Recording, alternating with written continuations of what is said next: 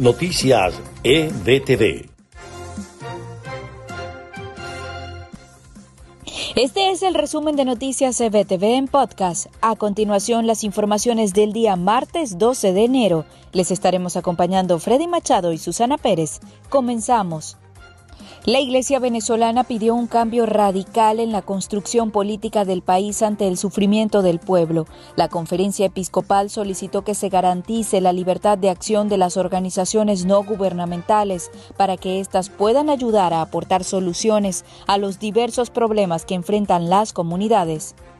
Unos 300 indígenas venezolanos migraron hacia Brasil en los primeros días de 2021. Llegan caminando y con hambre. La extinción de las etnias venezolanas es aterradora, ante lo cual no hay respuesta del Estado.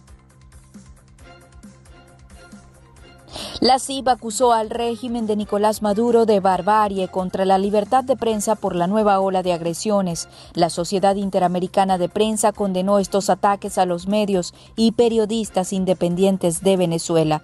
Pidió a organismos intergubernamentales y gobiernos democráticos que hagan lo mismo.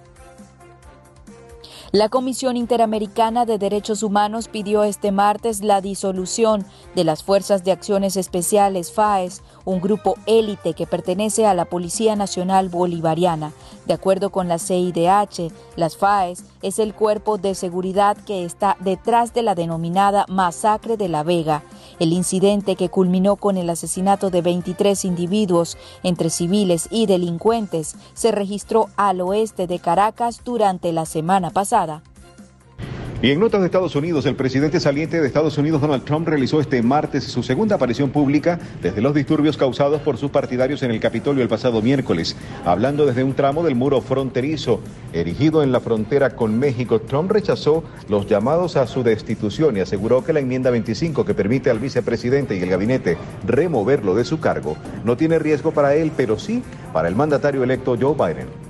Los detenidos por irrumpir en el Capitolio enfrentan cargos por sedición. Podrían cumplir una pena de hasta 20 años de prisión. Ya hay más de 70 personas formalmente acusadas en Estados Unidos por este delito y también por conspiración, pero la cifra podría ascender a varios centenares. La caótica jornada dejó un saldo de cinco personas muertas.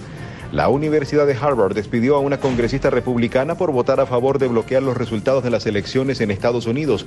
La prestigiosa institución tomó la decisión de separar de su comité de asesores a Elise Stefanik entre los miembros del Partido Republicano que siguieron la voluntad de Donald Trump luego de los disturbios en el Capitolio. Estados Unidos distribuirá las dosis de la vacuna contra el COVID-19 que se encontraban retenidas para aplicar como refuerzo. Las autoridades buscan asegurarse que quienes hubieran recibido la primera inyección accedieran a la segunda, pero el secretario de Salud indicó que la producción de los inoculantes ya es lo suficientemente predecible para garantizar que se hará en el tiempo estimado. Este es el resumen de podcast de EBTV Noticias, preparado por María Gabriela Rondón y presentado por Susana Pérez y Freddy Machado. Les invitamos a mantenerse en contacto con las noticias de Venezuela, Estados Unidos y el mundo a través de nuestra página www.ebtv.online. Hasta la próxima. Noticias EBTV.